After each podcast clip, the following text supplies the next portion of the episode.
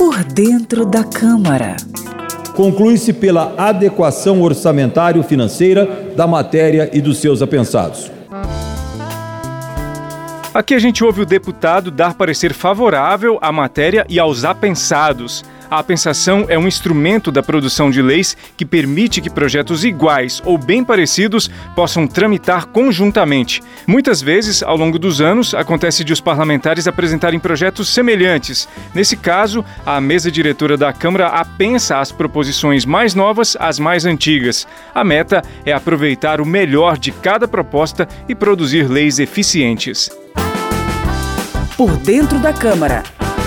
Conheça a linguagem do plenário e das comissões da Câmara dos Deputados de maneira fácil e descomplicada.